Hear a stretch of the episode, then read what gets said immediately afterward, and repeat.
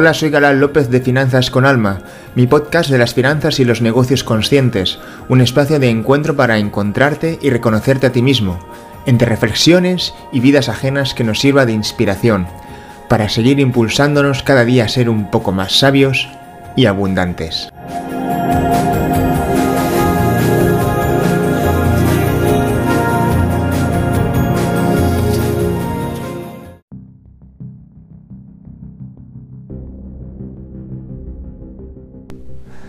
¿Habéis visto la película La Gran Apuesta? Bueno, es una película de ya de hace unos añitos. Bueno, no, recuerdo exactamente de qué año es.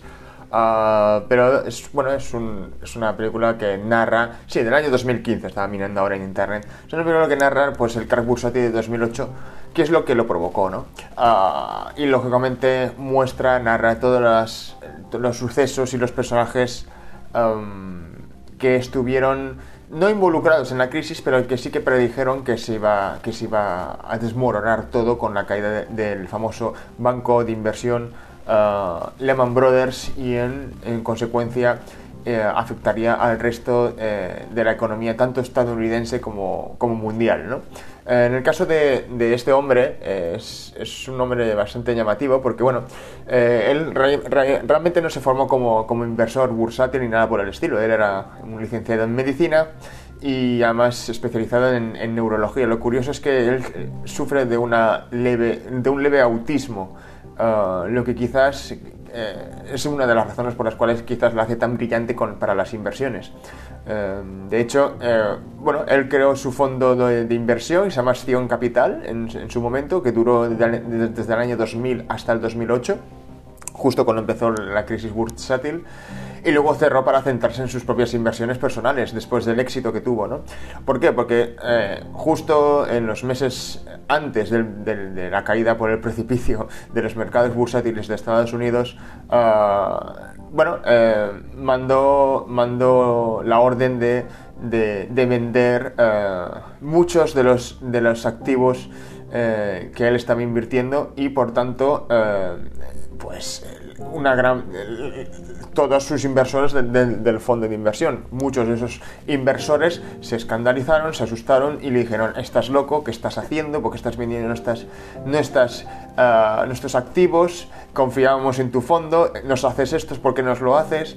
Si eh, los activos ahora mismo, los, los, los, fondos de el fondo de inversión está, está formado por activos de bursátiles de empresas que estaban muy bollantes en aquel momento, justo antes de de, 2008, supongo que sería en el segundo semestre de 2007 cuando empezó a descalabrar, eh, a descalabrar pues, el mercado bursátil y ya en 2008 acabó de, darse el pánico eh, total, ¿no?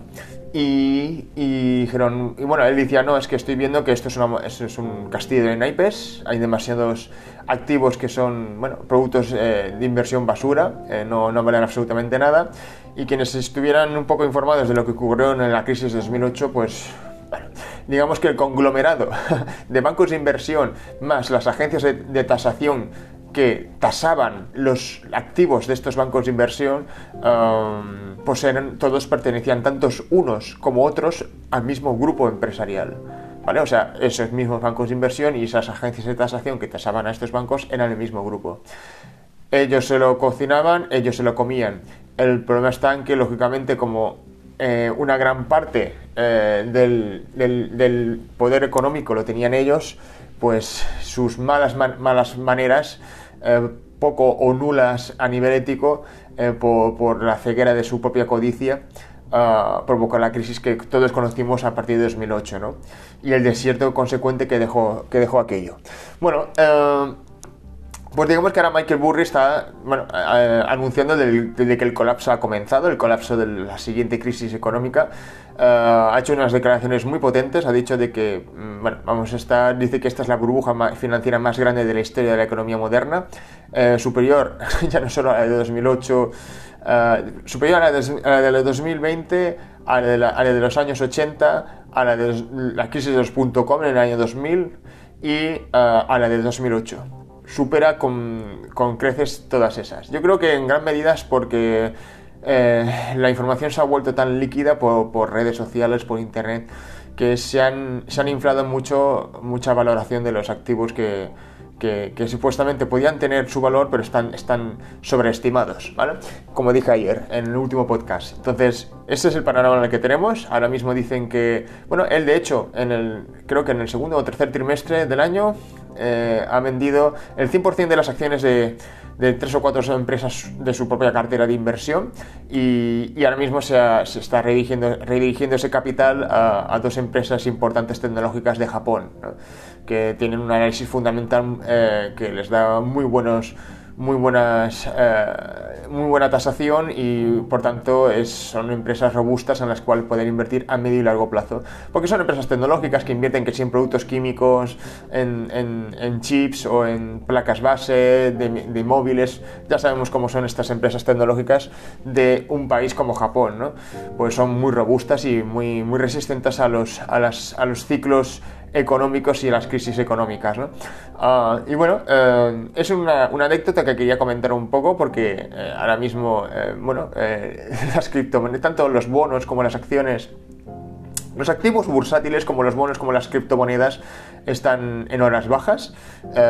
es, como dije ayer, es el momento de comprar barato sobre todo, bueno, sobre todo no, ante todo, en los aquellos activos que son a medio y largo plazo mm, con buenos, contienen posibilidades de crecimiento, pero, pero lógicamente esto va a llevarse a mucha, mucha economía eh, por delante, ¿vale? Eh, y esta crisis que, que, se avecina, veremos cómo se traduce, pero claro, eh, en un mundo cada día más globalizado, las oportunidades son mayores, pero también es cierto que los errores y la tendencia codiciosa del mundo en su, en su conjunto pues tiende, pues tiende a, que, a, provocar caídas cada vez más profundas. Ah, si, a, ello le sumamos que encima los mercados están, este, están manipulados muchas veces por los interesados de turno, por todos estos bancos de inversión grandes y y tal, y otros lobbies eh, que difunden información falsa por, por, el mercado bursátil. Porque ahora en el caso de Michael Burry se ha alejado de, las bolsas en las que estaba invirtiendo más y se ha metido en la bolsa de Japón a través, para comprar las acciones de estas dos empresas. Pero claro, él es un hombre que diversifica mucho y lógicamente tiene las espaldas bien guardadas. Eh, pero hay que tener en cuenta que muchas empresas que no, no, no, operan en los mercados bursátiles no tienen un colchón financiero y dependen estrictamente de la facturación que logren a través de, pues, naturalmente, de la economía real. ¿no? Entonces, ese es el panorama en el que estamos. Eh, veremos cómo se traduce todo esto en los próximos meses. Este 2022, yo creo que los próximos dos o tres meses, eh, perdón, dos o tres años van a ser fascinantes a nivel financiero y de terror para mucha gente a nivel económico.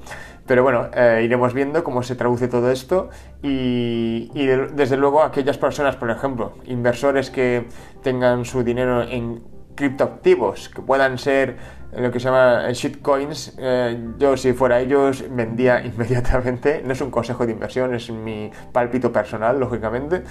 Em, pero sí que es cierto que mantendría aquellos que tienen, que tienen un valor objetivo fundamental a largo plazo, como por ejemplo Ethereum, Bitcoin, todas estas eh, criptomonedas que sí que son más estables y aunque fluctuarán, como ahora mismo está, está en tendencia bajista el Bitcoin, por ejemplo, pues lógicamente remontará, ¿no? Porque em, es cierto que el dinero fiduciario les está dando cada vez más valor, sobre todo el Bitcoin, ¿no?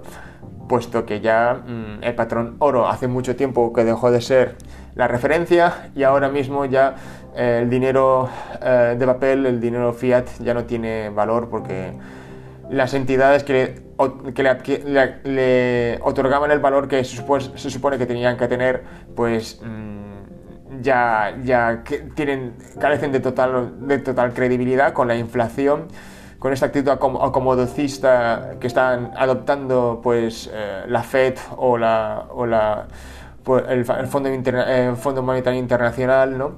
o, o, la, o la Unión Europea y entonces, claro, eh, lógicamente eh, yo creo que es una reserva a, largo plazo, ¿vale? en las criptomonedas. Y en el caso de acciones, de, inversiones en, empresas, yo como no invierto en, no hago value investing, que es invertir en valor a largo plazo, en, empresas con ventaja estratégica en sus mercados, pues lógicamente eh, no puedo dar consejos de inversión, pero sí que es cierto de que eh, son momentos en los que los mercados bursátiles están a la baja y hay que aprovechar eh, para comprar barato. Y comprar barato para aquellos que sabemos que van a salir adelante después de, de esta situación de crisis que ya empieza a asomar y en todo caso deshacerse, vender aquellos, aquellos activos que pudieran ser eh, muy volátiles en ganancias a corto, eh, pero que realmente a largo, en cuanto esta crisis eh, se agudice, pues posiblemente pierdan su valor, ¿vale? Entonces hay que tomar las medidas adecuadas y, y vamos viendo sobre la marcha. Nada más, espero que te haya interesado este podcast y hasta el siguiente.